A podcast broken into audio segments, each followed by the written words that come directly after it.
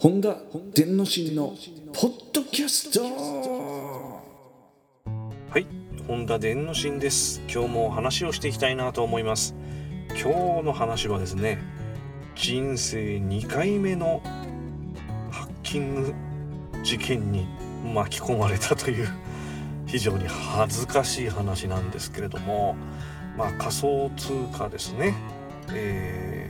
大好きなんですね、私。で、まあちょくちょく買ってるわけなんですけれども、まあ日本にもたくさんの取引所がありまして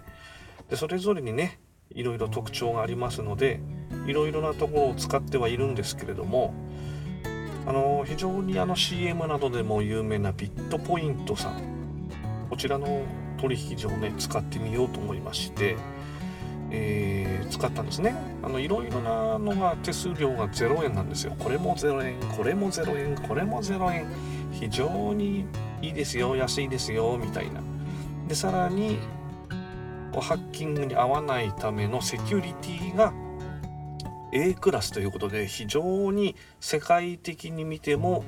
強固なセキュリティということでそのセキュリティが万全ですよっていうのが売りな取引所なんですねビットポイントさんって。うん、なわけであまあそういうところなら大丈夫であろうと思ってそちらでね仮想通貨を買ってみたんですよ。でね買う時には書いてなかったんですけどね買った後に表示されていくらいくら以上じゃないと引き出せませんと最低引き出し金額っていうのがあるんですね。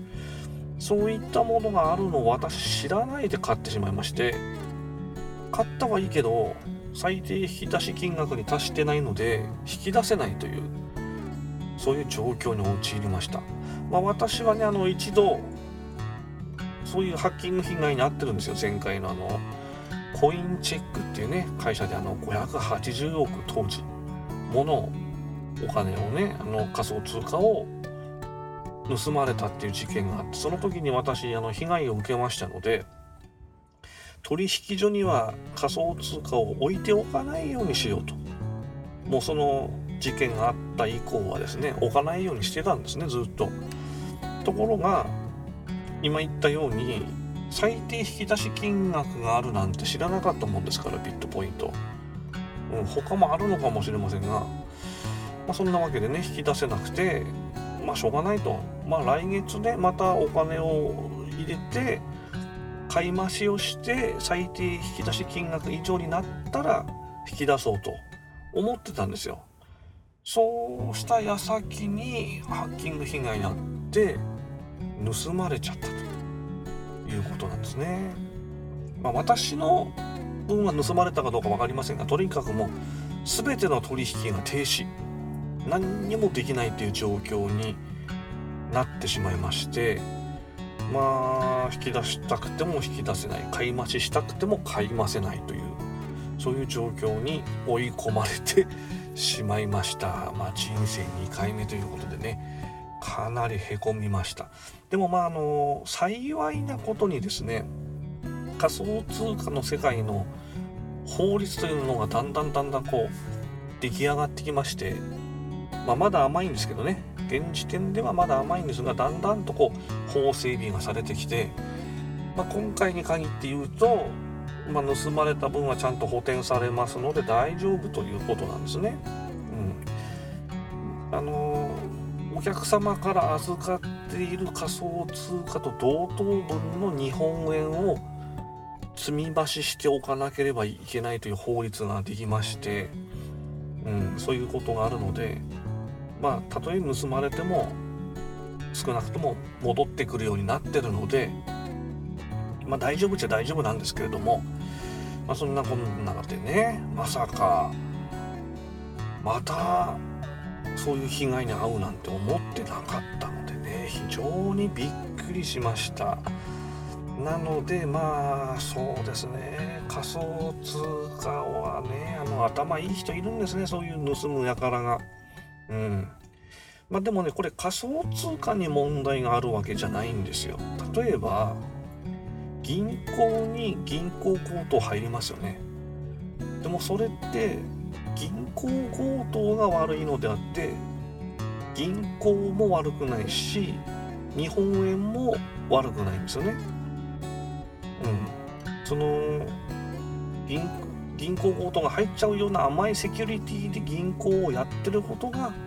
悪いわけですよね。まあ、言ってしまえば厳しく言うと。仮想通貨も全く同じで仮想通貨のコインに何か欠陥があるから盗まれるわけではなくてその仮想通貨を預かっている取引所が甘いザルのようなセキュリティで運営してるから盗まれるだけであって仮想通貨自体は非常に強固なので基本的には盗まれるっていうのはないですね。うんまあ、金庫を開けっぱなしにしてたわけですよ。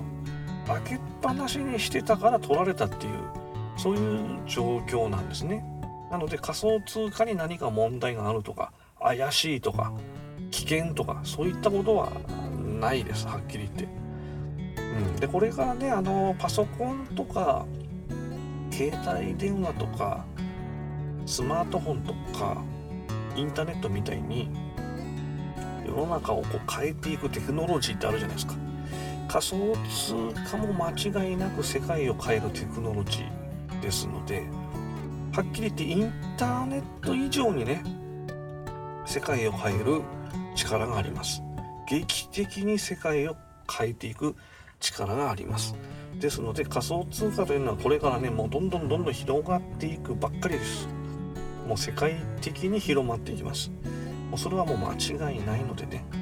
まあそういう例えばハッキングにあったりだとかねいろいろまああるんですけれども問題はねまだまだあるんですけれども。まあ、それはねインターネットが始まった時と同じですよ。始まった頃のインターネットは非常にしょぼかったですからね。それと全く同じですのでまあこれからねどんどん発展していくのは間違いないので。